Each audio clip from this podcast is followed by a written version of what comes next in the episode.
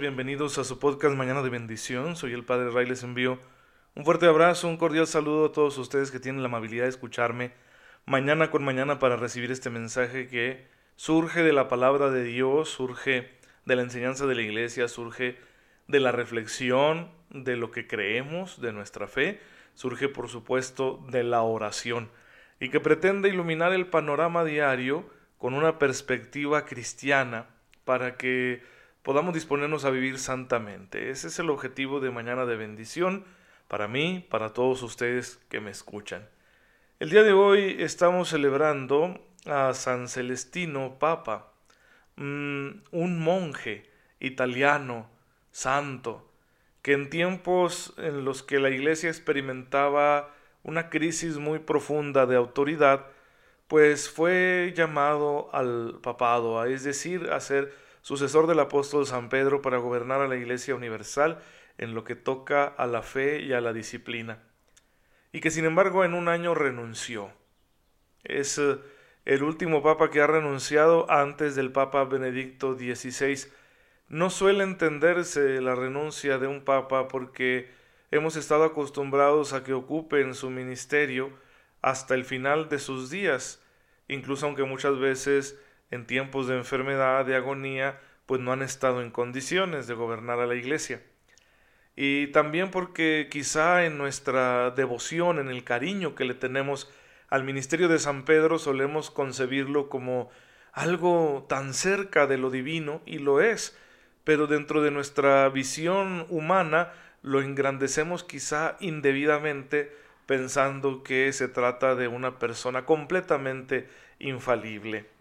Y cuando algún papa ha tomado la decisión de renunciar, pues nos parece a nosotros que traiciona su ministerio o que se trata de una persona que no es santa porque no ha querido continuar hasta el final. Pero hermanos, es que un cristiano en su vida nunca deja de discernir. Y habrá veces en que se dará cuenta que quizá por agradar a los demás o quizá pensando en que eh, es bueno, es una obra de caridad prestar algún servicio, Luego después se cae en la cuenta de que no se tenía la capacidad o de que tal vez se tuvo y se perdió por la edad, por problemas de salud, por lo que ustedes quieran. El Papa Celestino, que es santo, San Celestino, se dio cuenta de que era preferible salvar su alma, de que él no estaba hecho para todas las tareas que implicaban a un papa en aquel entonces. Estamos hablando de hace 500 años. Y entonces él decidió renunciar y volver a su monasterio, ¿sí? Prefirió volver a la soledad. Estamos hablando de más de 500 años, perdón, del siglo XIII.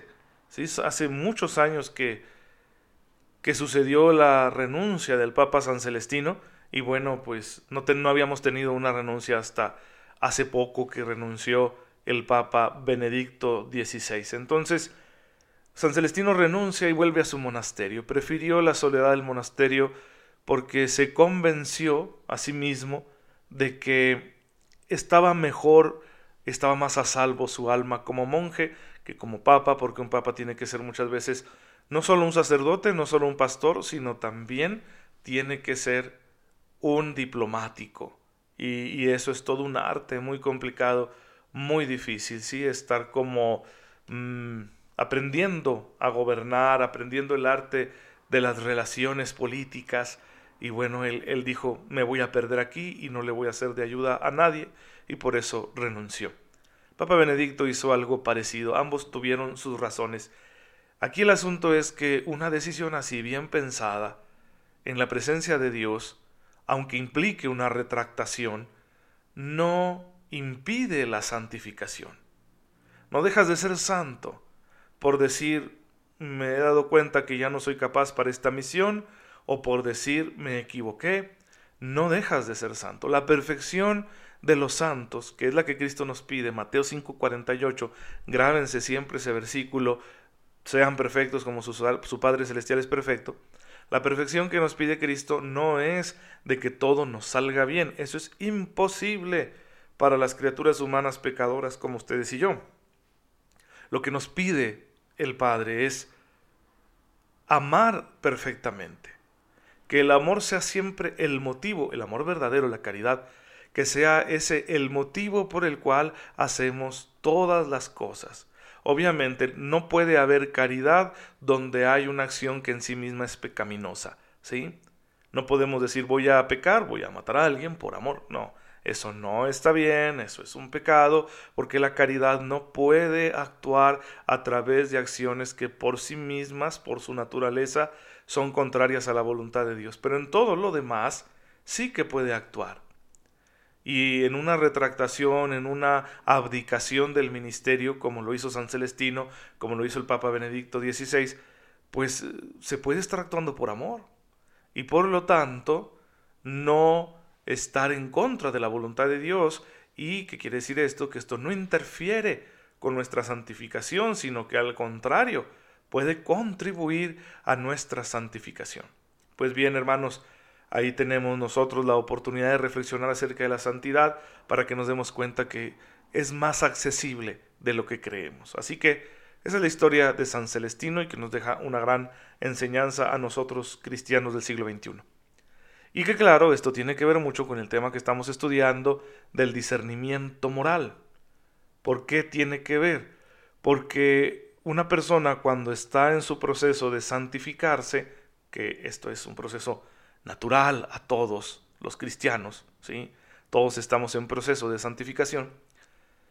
Se nos van a presentar muchas veces situaciones en las que tendremos que ejercer un discernimiento moral y tomar decisiones, decisiones que aparentemente puedan interpretarse como una renuncia. Y bueno, si son necesarias después de haber discernido, vemos que son necesarias para seguir amando a Dios, pues entonces se hacen. ¿De acuerdo? Les voy a poner un ejemplo muy práctico. Eh, alguna vez yo estuve entorpeciendo mucho mi vida espiritual debido a mi trabajo en redes sociales. Estaba tan presente en las redes sociales y además tenía tantas cosas más que hacer que descuidaba profundamente mi oración y muchas veces dejaba de orar por estar conectado para transmitir y transmitir lo que yo transmito, que es el Evangelio, pues es algo bueno, pero estaba causándome un daño, un perjuicio. Por eso hubo un momento en que dije, stop, vamos a parar, vamos a dejar de transmitir, vamos a dejar de trabajar en redes sociales hasta que Dios nos permita hacerlo sin perjuicio, sin daño a la vida espiritual. Fue un discernimiento moral que me llevó a hacer una renuncia, gracias a Dios fue momentánea porque aquí estamos de nuevo en redes sociales, pero fue necesaria para la salud del alma. Entonces el discernimiento es algo importante.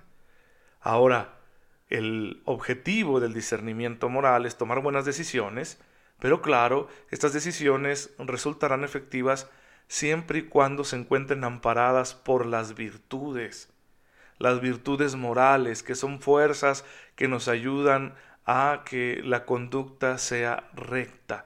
Y es lo que estamos estudiando aquí en el Catecismo, estamos en el número 1804, hablando de las virtudes. Las virtudes son fuerzas operativas, es decir, son capacidades que nos permiten obrar el bien según el dictamen de la recta razón. Aquí nos van a interesar las virtudes morales, porque también en la iglesia se habla de virtudes intelectuales, es decir, las que ayudan al entendimiento a descubrir qué es lo bueno, qué es lo justo. Pero nos interesan mucho a nosotros ahorita las virtudes que le ayudan a la voluntad a determinarse a la realización del bien, las que nos ayudan a decidir por el bien, a decidir hacer la voluntad de Dios. Y esas virtudes ya están presentes en nuestra humanidad de manera natural. Nos son regalos de Dios que acompañan la naturaleza humana que hemos recibido. Y la tradición bíblica, en el Antiguo Testamento vamos a encontrar muchas citas bíblicas, reconoce la presencia de esas virtudes en el ser del hombre.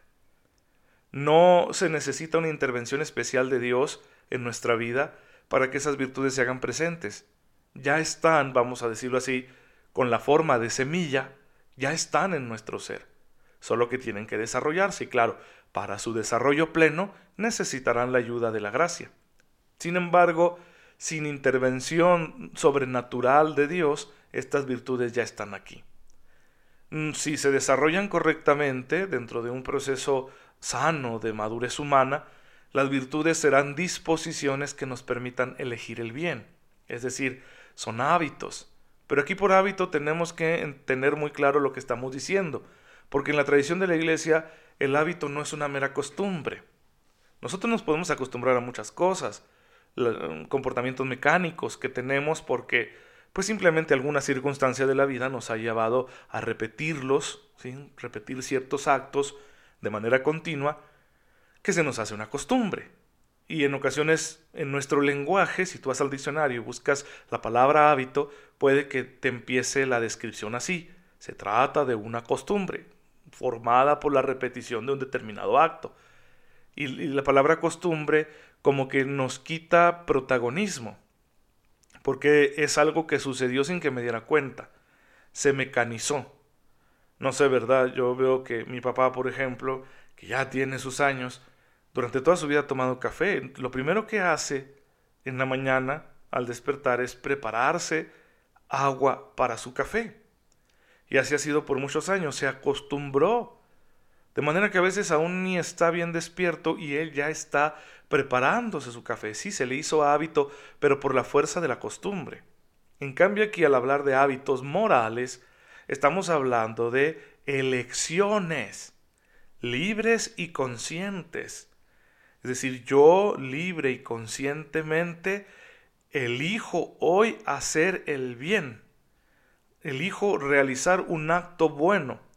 Y si hago lo mismo mañana, entonces se formará una disposición, una disposición electiva en la cual yo soy protagonista, que ciertamente con el tiempo la repetición me ayudará a crear un hábito bueno, pero no mecanizado, no como un autómata, sino como una persona que ha elegido el bien tantas veces y que por eso hoy le resulta más fácil volverlo a elegir.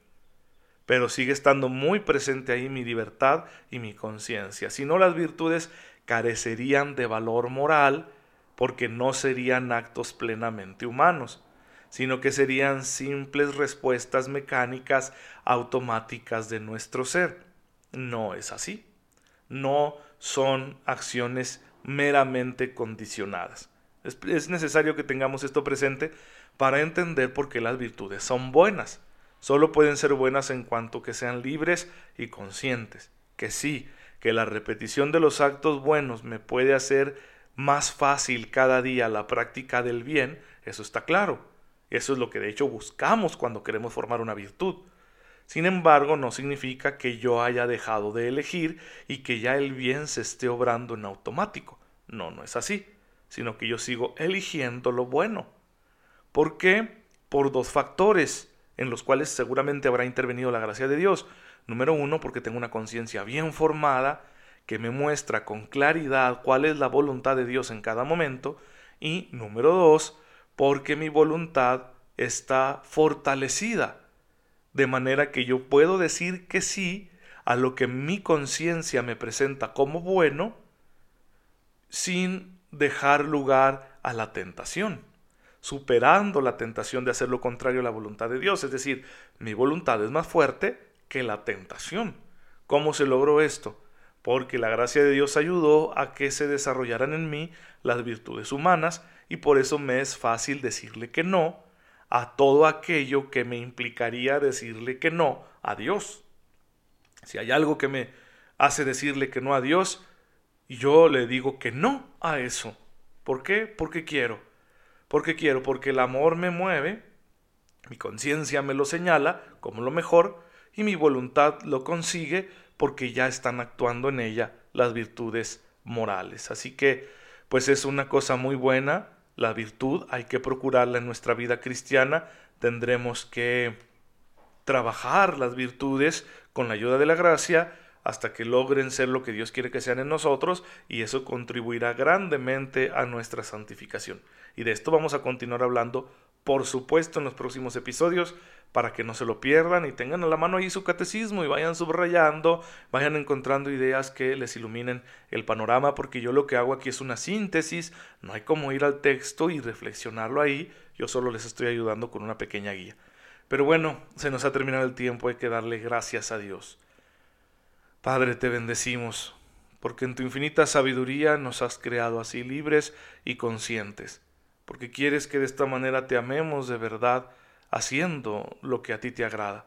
Concédenos la gracia constante que ayude a nuestras virtudes humanas para que podamos cumplir con este santo propósito. Por Jesucristo nuestro Señor. Amén. El Señor esté con ustedes. La bendición de Dios Todopoderoso, Padre, Hijo y Espíritu Santo, descienda sobre ustedes y los acompañe siempre. Gracias por estar aquí con su servidor en esta red social y nos vemos mañana, si Dios lo permite. No se olviden de tenerme presente en sus oraciones.